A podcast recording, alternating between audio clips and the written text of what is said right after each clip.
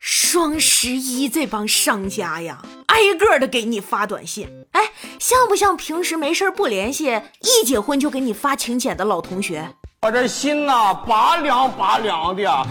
欢迎光临请讲段子。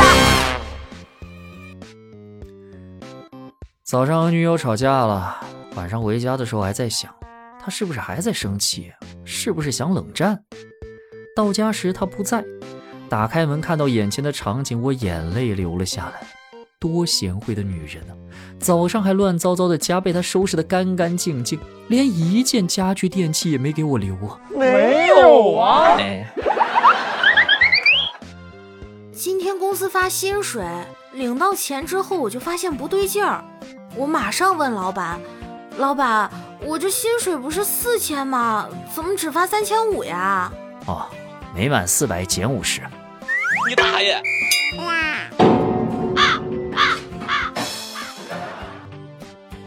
特羡慕一个在医院当大夫的朋友。过年的时候聚会，我问他：“哎，你们当大夫最难的是什么呀？”最难的就是请病假。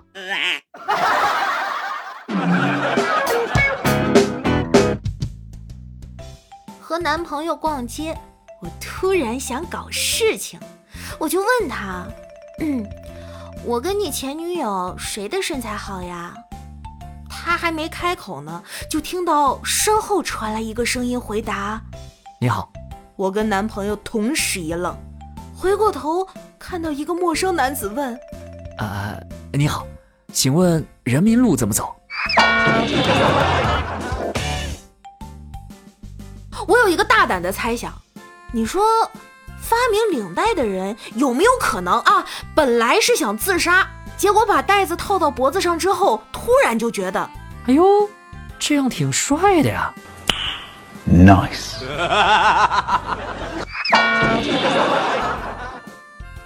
二十多岁的我，顶着重感冒通宵爬山看日出，下山后浑身酸痛，睡一觉病全好了。三十多岁的我。睡前把头发往另外一个方向梳，睡醒之后发现偏头痛了。做人的差距怎么这么大呢？中国近现代四大画家：齐白石画虾，徐悲鸿画马，张大千画虎，你老板画饼。哎，如果你不喜欢的领导恰好也不喜欢你，那么恭喜你。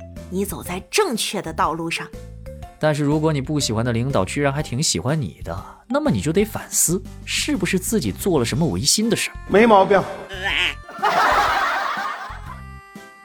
女孩子真是个奇怪的生物啊，拍照片不好看会哭，哭着哭着发现自己哭得很好看，就立马拿出相机拍几张，从来不会将就。哼，男孩子也是奇怪的生物。就拍一张，甭管好不好看，他们都会很满意的夸自己一句：“哎呀，这不就是吴彦祖本人吗？”当给女朋友拍照时，女朋友只要不满意，他们这时候就不会盲夸了，而会说：“你不就长这个样子？你可长点心吧。”如何用王家卫的电影风格说话？当我躲进衣柜的那一刹那，我就知道。一个比我更有资格爱你的人回来了。当我被从衣柜拖出来的那一刹那，我就知道，爱一个人是根本藏不住的。我操！哎呀，防不胜防啊！上高中的时候谈恋爱被老师发现了，有一天老师找我谈话，说了很多，希望我们都能够对自己的将来负责。他不干涉我的决定，让我自己做选择。我那天很沮丧，中午的时候，男朋友给我买饭，我也没有心情吃。好歹吃点嘛，吃完饭心情也会好一点。唉，我没胃口。老师都找我谈话了。咋啦？老师说你胖了？你大爷！